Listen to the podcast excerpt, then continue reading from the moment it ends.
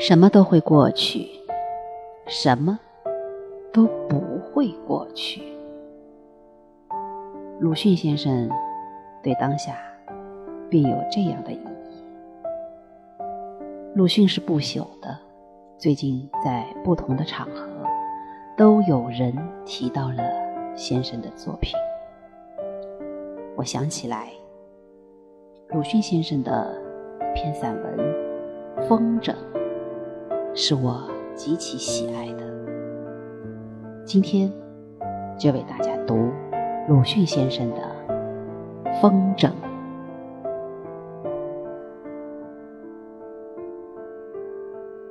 北京的冬季，地上还有积雪，灰黑色的秃树枝桠插于晴朗的天空中，而远处。有一二风筝浮动，在我是一种惊异和悲哀。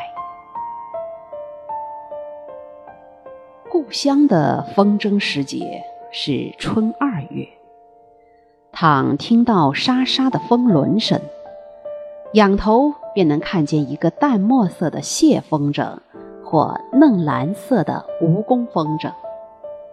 还有寂寞的瓦片风筝，没有风轮，又放得很低，伶仃地显出憔悴可怜的模样。但此时地上的杨柳已经发芽，早的山桃也多吐蕾，和孩子们的天上的点缀相照应，打成一片春日的温和。我现在在哪里呢？四面都还是严冬的肃杀，而久经诀别的故乡的久经逝去的春天，却就在这天空中荡漾了。但我是向来不爱放风筝的，不但不爱。并且嫌恶他，因为我以为这是没出息孩子所做的玩意。和我相反的是我的小兄弟，他那时大概十岁内外吧，多病，瘦得不堪，然而最喜欢风筝。自己买不起，我又不许他放，他只得张着小嘴。呆看着空中出神，有时至于小半日，远处的蟹风筝突然落下来了，他惊呼；两个瓦片风筝的缠绕解开了，他高兴地跳跃。他的这些，在我看来，都是笑柄，可比有一天，我忽然想起，似乎多日不肯看见他了，但记得曾见他在后园拾枯竹。我恍然大悟似的，便跑向少有人去的一间堆积杂物的小屋去。推开门，果然就在尘封的蛇物堆中发现了他。他向着大方凳坐在小凳上，便很惊惶地站了起来，失了色，瑟缩着。大方凳旁靠着一个蝴蝶风筝的竹骨，还没有糊上纸。凳上是一对做眼睛用的小风轮，正用红纸条装饰着，将要完工了。我在破获秘密的满足中，又很愤怒，他的瞒了我的眼睛，这样苦心孤诣的来偷做没出息孩子的玩意。我即刻伸手抓断了蝴蝶的一只翅骨，又将风轮掷在地上，踏扁了。论长幼，论力气，他是都敌不过我的。我当然得了完全的胜利，于是傲然走出，留他绝望地站在小屋里。后来他怎样，我不知道，也没有留心。然而，我的惩罚终于轮到了。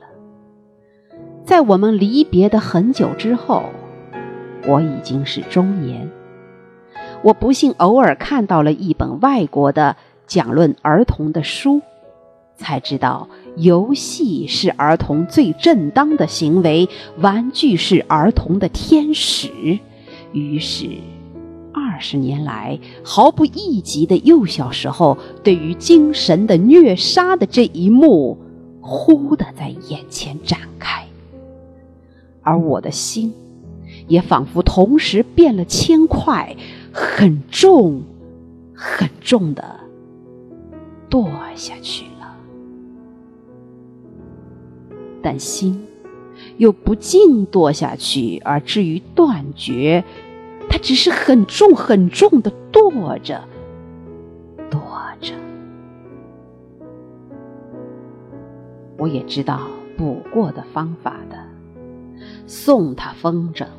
赞成他放，劝他放，和他一同放。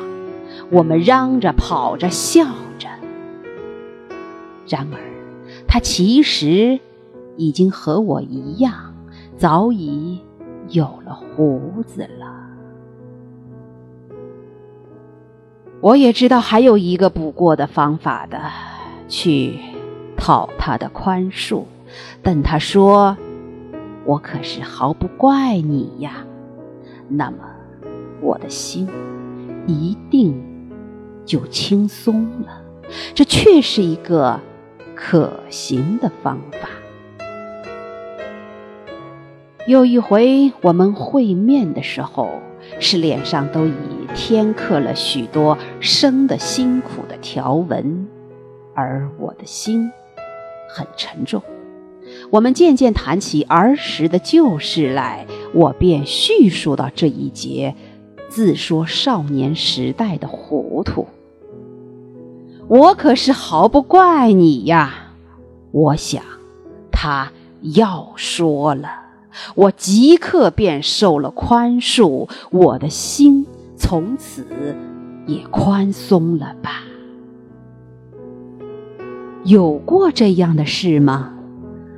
惊异的笑着说：“就像旁听着别人的故事一样。”他什么也不记得了，全然忘却，毫无怨恨，又有什么宽恕之可言呢？无怨的恕，说谎罢我还能希求什么呢？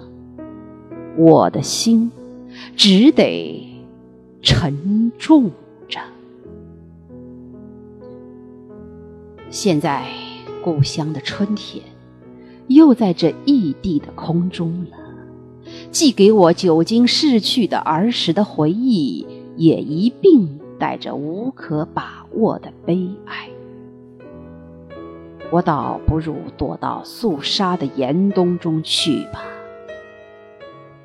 但是，四面又明明是严冬，正给我非常的寒威和冷气。一九二五年一月二十四日。